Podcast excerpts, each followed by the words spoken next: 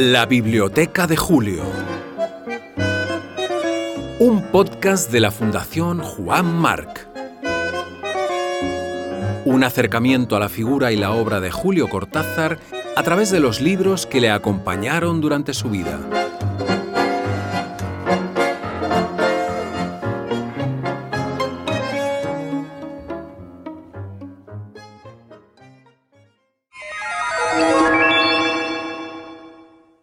XII.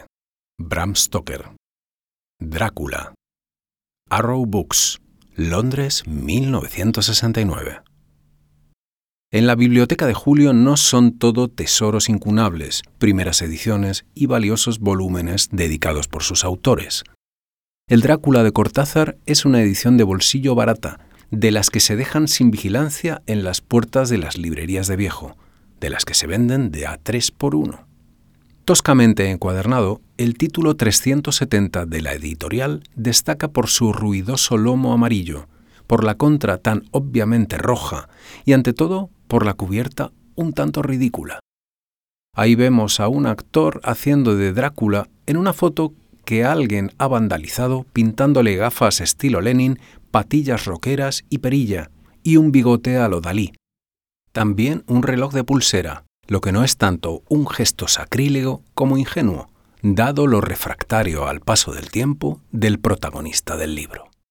Poco importa todo esto, seguramente Julio quería tener un Drácula cerca y no le importaba que fuera este ejemplar de baja estofa, al que tiene el cariño suficiente como para marcarlo con su ex libris, que es su firma, y la anotación London 70.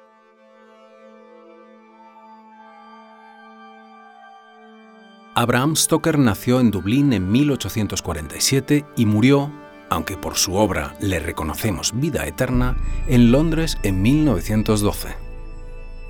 Tercero de siete hermanos, fue hijo de funcionario público y ama de casa, y sufrió de severas enfermedades que le dejaron en cama durante sus primeros siete años de vida, lo que sin duda favoreció su actividad lectora, ya animada gracias a los cuentos de misterio que le contaba su madre compensaría aquellos años más adelante con el deporte, pues fue un solvente atleta y futbolista en la liga universitaria, y con la ciencia académica. Se doctoró en matemáticas en la Universidad de Dublín, donde también presidió la Sociedad Filosófica y se recibió como abogado. Su trabajo de funcionario público en Dublín tampoco fue óbice para que desarrollara sus querencias como crítico teatral o como cuentista y novelista. Ahí están sus recuerdos personales de Henry Irving, de 1906, El paso de la serpiente, de 1890, El misterio del mar, de 1902, La joya de las siete estrellas, de 1904, La dama de la mortaja, de 1909, o Impostores famosos, libro donde el irlandés tira de sentido del humor para inventarse que la reina Isabel I de Inglaterra era un hombre disfrazado.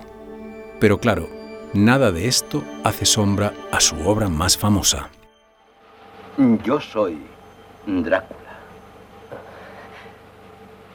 Mucho gusto en conocerle. Editada por primera vez en 1897 por Archibald Constable and Company, Drácula es una de las cimas de la literatura de terror y sin discusión el mayor exponente en literatura popular sobre el vampirismo. Más allá de eso, es una de las más notables novelas de la historia, la más hermosa jamás escrita, en opinión de Oscar Wilde. Se trata de una ficción acerca de un personaje real, el príncipe de Valaquia Vlad III, nacido Vlad Dracula y temido por ser Vlad el Empalador.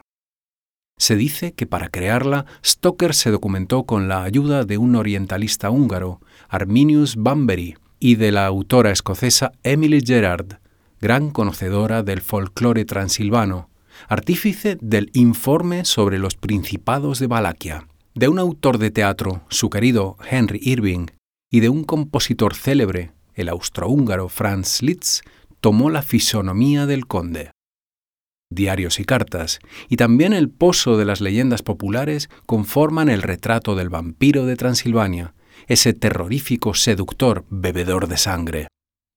Al Drácula de Bram Stoker se debe la popularidad planetaria de uno de los grandes mitos de la cultura popular, llevado prácticamente a todos los campos imaginables, y sobre todo, y desde hace ya un siglo, al mundo audiovisual. Here occurred the frightening and shocking history of Prince Dracula and the woman he loved. O a la animación. Esta es Radio Vampiro Internacional. O al cómic, al arte, la ópera, el ballet, los videojuegos. Drácula está en todas y cada una de las artes, pero también en cualquier faceta humana imaginable, de la psiquiatría a los helados, del ámbito laboral a los memes.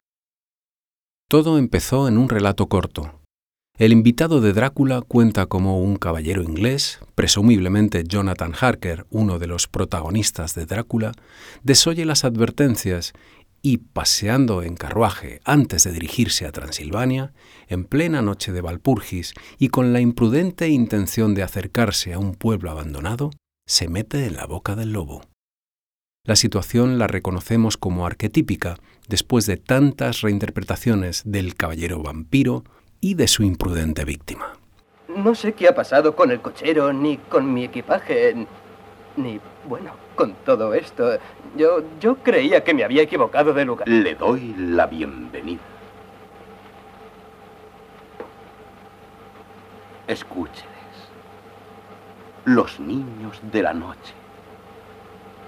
Qué música la suya. Las arañas tejen sus telas para cazar moscas. La sangre es la vida. Sí. Conocida es la afición de Cortázar por los succionadores de sangre, y no solo lo decimos por la escritura de Fantomas y los vampiros multinacionales, librito más bien político del que habrá que hablar en alguna ocasión, sino por la extensa presencia de libros de género en su biblioteca incluidas baratijas literarias, como los 13 volúmenes de historias de terror diabólico y macabro en tapa blanda y seleccionados por Herbert Van Tal. O el libro de los fantasmas, una colección de historias de casas encantadas, apariciones y sucesos sobrenaturales de Charles Lindley Wood, vizconde de Halifax. O las historias de fantasmas y horror de Ambrose Bierce. O las de Edmund Crispin, no todos esperan encontrar a Stephen King en esta biblioteca. En su copia de Night Shift, en castellano El umbral de la noche, Julio ha subrayado uno de sus capítulos favoritos, One for the Road, escribiendo al lado Vampiros. Del muy conocido amor de Cortázar por Edgar Allan Poe ya hemos hablado en esta misma serie. Pero a lo que queremos llegar, Cortázar también escribió cuentos de vampiros. Uno de los primeros que publicó, de hecho, es este de 1937, que a continuación escuchamos en su integridad. El hijo del vampiro. Probablemente todos los fantasmas sabían que Dugu Van era un vampiro. No le tenían miedo, pero le dejaban paso cuando él salía de su tumba a la hora precisa de medianoche y entraba al antiguo castillo en procura de su alimento favorito. El rostro de Duguban no era agradable. La mucha sangre bebida desde su muerte aparente en el año 1060 a manos de un niño, nuevo David armado de una honda puñal, había infiltrado en su opaca piel la coloración blanda de las maderas que han estado mucho tiempo debajo del agua. Lo único vivo en esa cara eran los ojos, ojos fijos en la figura de Lady Banda, dormida como un bebé en el lecho que no conocía más que su liviano cuerpo. Duguban caminaba sin hacer ruido. La mezcla de vida y muerte que informaba su corazón se resolvía en cualidades inhumanas. Vestido de azul oscuro, acompañado siempre por un silencioso séquito de perfumes rancios, el vampiro paseaba por las galerías del castillo buscando vivos depósitos de sangre la industria frigorífica lo hubiera indignado.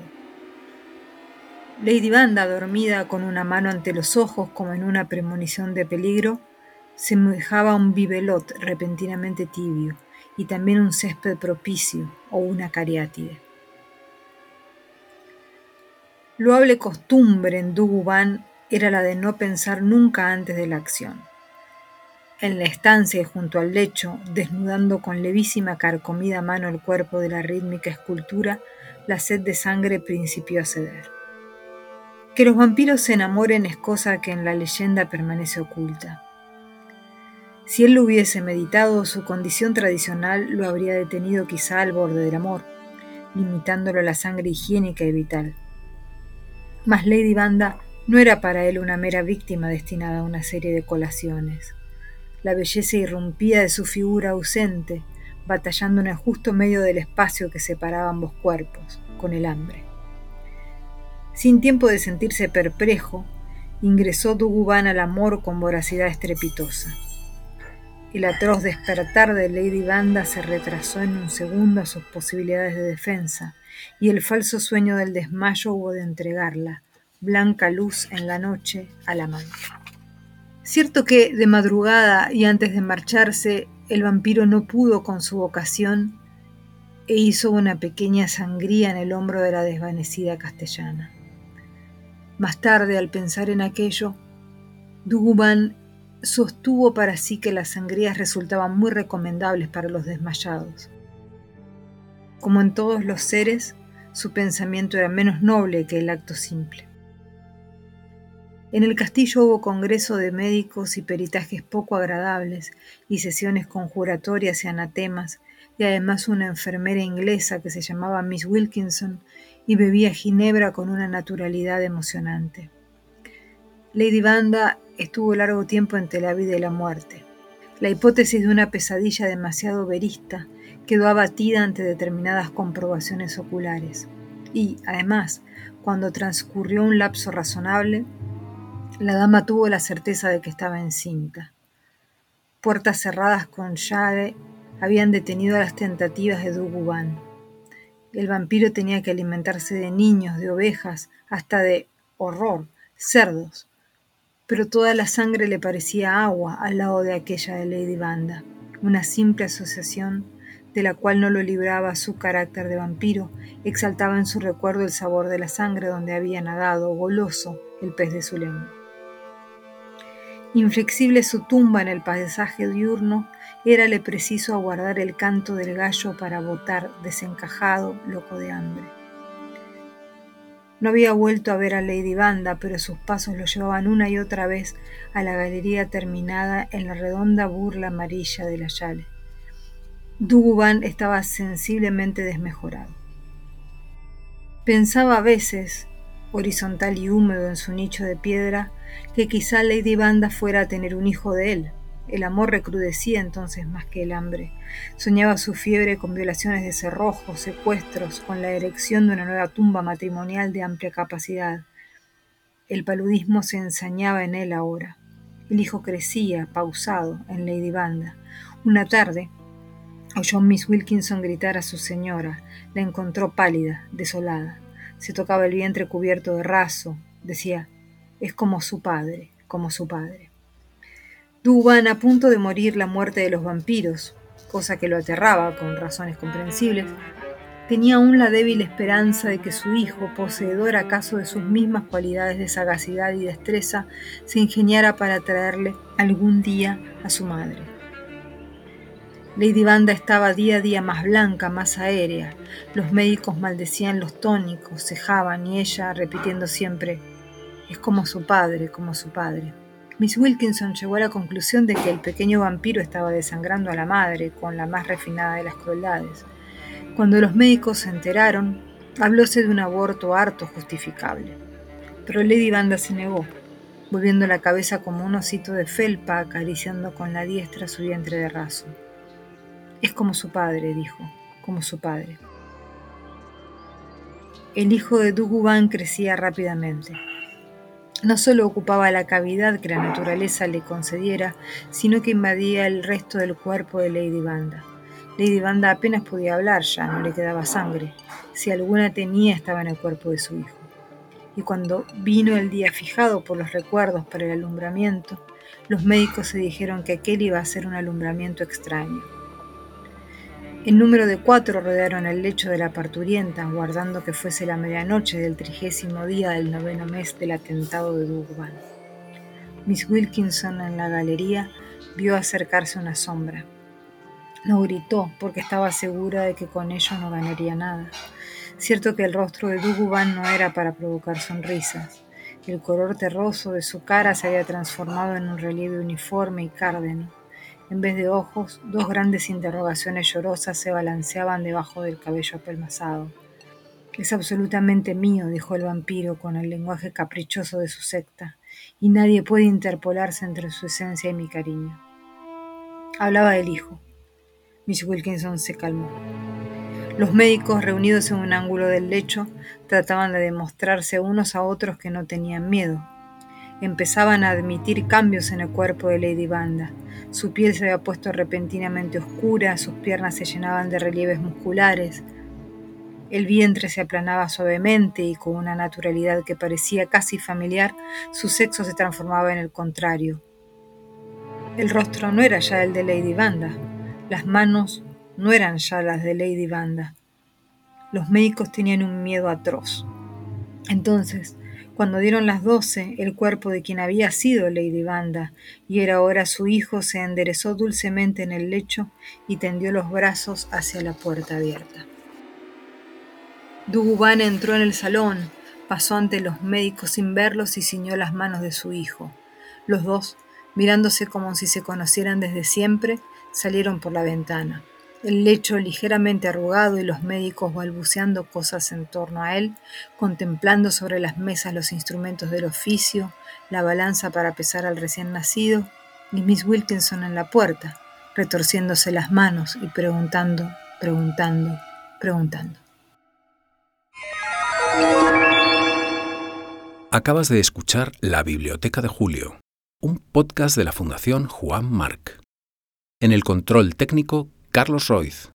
Música de cabecera, Astor Piazzolla. Música adicional, Rafael Plana. Lectura de El hijo del vampiro, Mariana Enríquez. Concepto, guion y voz, Bruno Galindo.